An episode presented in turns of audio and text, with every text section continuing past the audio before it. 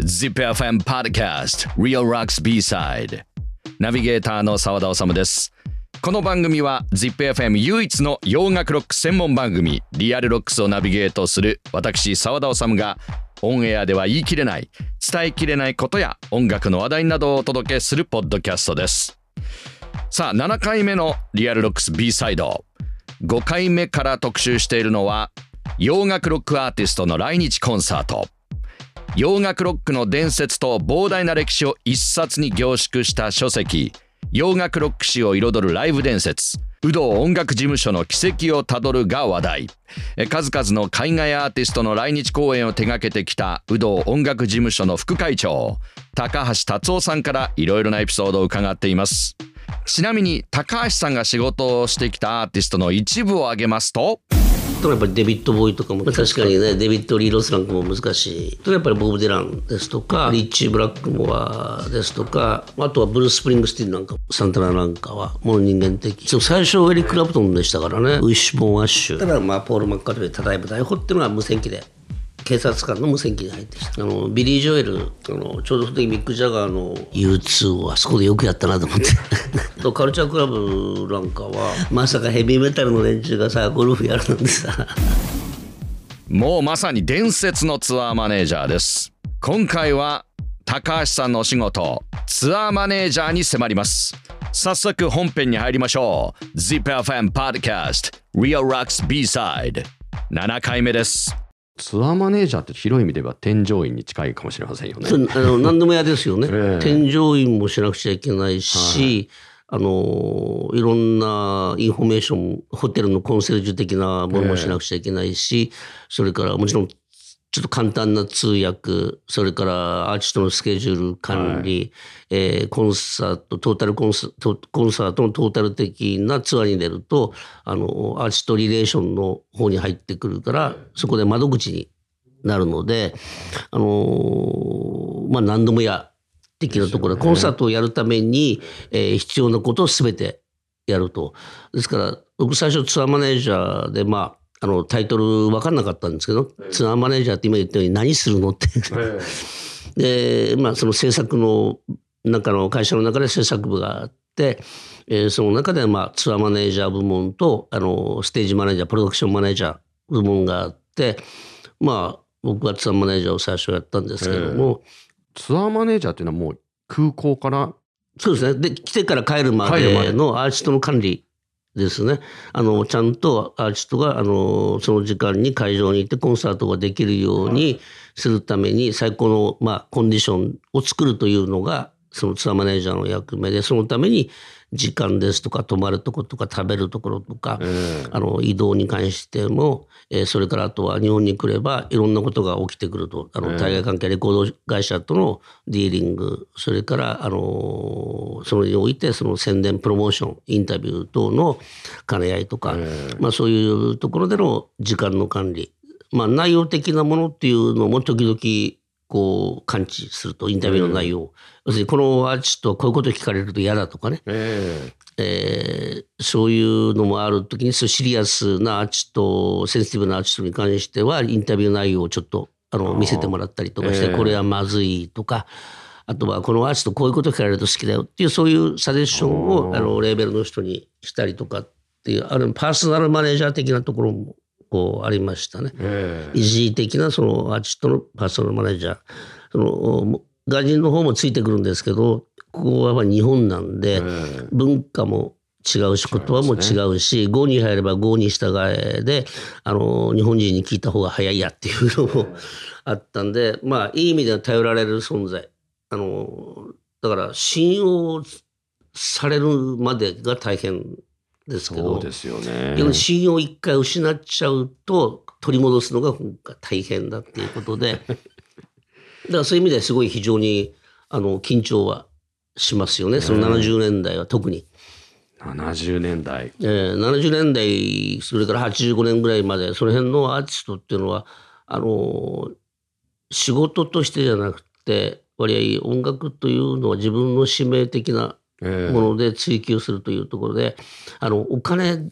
だけでは動かないですよね。プライドを持って仕事をしてるので、あのそういう意味では割合なんだろう商業主義にあんまり橋商業主義なんだろうけどもそれは周りが作った文化であって、彼らはすごいそういう意味で音楽に対して従順であるんでそれがちょっと非常に難しかった。一番一番というかもう特に難しかったアーティストいっぱいいます。言える範囲でぜひ教えていただきたいやはり難しいって意味のあの意味合いなんですけど何に対して難しいかっていうことですけど、やっぱり人間関係において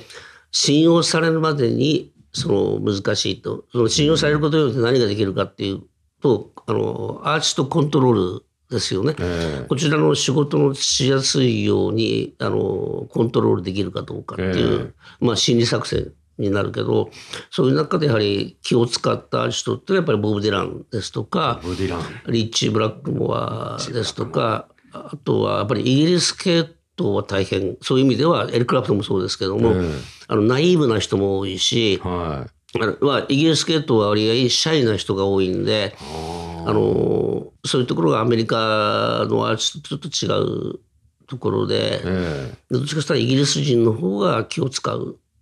アーティストが多いですよね。まあ、アメリカ人の中で気遣ったのとはあのルー・リードですとか、えー、割合そういうところではルー・リードあとは、うん、まあ気遣ったのと難しいというよりか気遣ったのはやっぱりデビッド・ボーイとかも気遣ったし、えー、もちろんジェフ・ベックも気遣ったし、えー、割合ボーカリストとギタリストは気遣ってましたね。そういう意味では。まあ確かにね、デビッド・リー・ロスなんかも難しい。難しいんですね。あの、部類にも入ると思うし、うん、ですからいっぱいいますね。最初にその信頼関係を築くために、高橋さんはどんなことされるんですか？えー、言われたことを求められてるもののやはりプラス5を使ったりプラス10を作らなくちゃいけないっていう、えーこととあの言われたことは確実に頼まれたことはして、えー、メリットにプラスのものを持ってったりとか、あとは相手が何を欲してるかを指して先回りしてあのそういう環境設定をしてあげるとか、本当向こうはこいつ信用できるなとかねいいやつだなとかね、でそういう中でやはり日頃の一緒に食事をしたりとか一緒に飲みに行ったりとかってなるべく多くのオフの時間で多くの時間をその彼らと費やす。っていうすごい基本的なとこですけどね。あのよくサラリーマンで上司に付き合って飲みに行くとかっていうのと似てるところもありますよね。じゃあそのツアー中っていうのはもう朝9時から夕方5時までとか、そういう時間帯の仕事じゃないわけですよね。そうですね。基本的に24時間。24時間。ですね。ですからグループの中でも、あの、朝方と夜方っているんですよ。えー、特に朝方というのは健康志向の人ですとか、はい、あとファミリー連れてきた人とかっていうのは、やっぱり朝方で、あの、買い物行ったり観光行ったりして、それから、まあ、サウンドチェックまでその時間を過ごすと。えー、夜型の人は、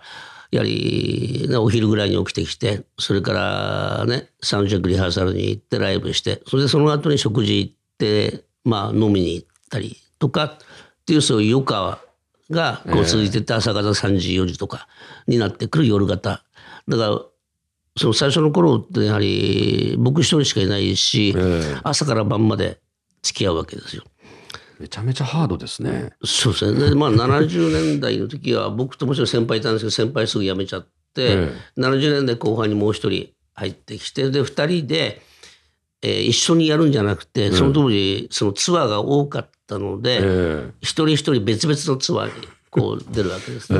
ですから、有働としてはそういうツアーマネージャー一人、プロダクションマネージャー一人で、ほとんど二人で出るわけですツアーに。であとはあのいわゆる照明音響ステージのそういうテクニシャンの人たちで、まあ、日本人サイドが1 5 6名とかね、こんな感じで、まあ、ツアーには出ていくので。だから、まあ我々は結構70年代、80年代は割合、だいたい寝るのはやっぱり4時とか5時が多かったですよね。睡眠時間が4時間ぐらいとか。そういうので本当何があるか分かんない。だって夜中に電話がかってきて腹が痛いんですから。で朝リッチなんかは朝電話がかってきてあの、えー、朝食を頼んでくれとかね。でホテルの人間がそのなんていうかよく焼いてくれとか、ああ、細かい。細かい指示言ってもわからない。その70年代、80年代っていうのはホテル、日本のホテルってやはり、その、英語喋る人が少なかったんですよ。ええまあフロントには、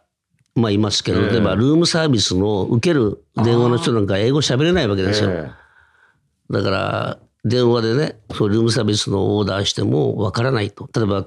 あの、卵は何分ぐらい。で、トーストはよく焼きとか薄焼きとか、はそういうオムレツは、えーオムレツの中にあれとあれとあれ入れてくれとかっていう、そういうふうのを前の晩にね、教えてくれればいいけど、そういうわけに朝になってね、気分変わるし、い。えまあそれでリッチなんかよく朝食をね、頼むので朝電話7時とか8時にしてきたりとか。えええ朝方なんですね、リッチーはでは。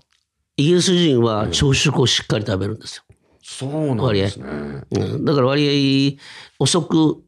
まだ遊んでも朝朝食は食べて、それからまあ寝る人もいるし、ええまあ、その全ての生活においてのサポートをするっていうところも一つのビジネス以外でのね、えあの仕事でそれも含めてなんかそのプロモーターのビジネス。その当時はね今はもう全然形態変わっちゃいましたけど今はあのビジネスライクでその自分のことは自分でやれやみたいなええ。そういうアーティストが多くなってきたけども70年代80年代っていうのはそこまでも含めてあの面倒見てたっていうところがありますね。今回はここまでです。7回目の ZIPFM ポッドキャストリアルロックス B サイド次回もウドー音楽事務所副会長高橋達夫さんにお話伺いますアーティスト名もちらほら出てきましたね今後も面白いエピソードが登場します次回も引き続きお楽しみいただけますと幸いです。ZIPFM Podcast Real Rocks B-Side 次回もお楽しみに。 Real Rocks。名古屋の FM ラジオ局 ZIPFM 唯一の洋楽ロック専門番組。ザ・ビートルズからデスメタルまでオンエアをテーマに現在進行形のロックを2004年から紹介しています。毎週日曜深夜0時半から2時までの90分。私沢田治がお届け。ラジコのタイムフリーならいつでも日本中どこからでも聞くことができます。詳しくは ZIPFM ウェブサイトまたは Real Rocks の番組ツイッターをチェックチェックチェック。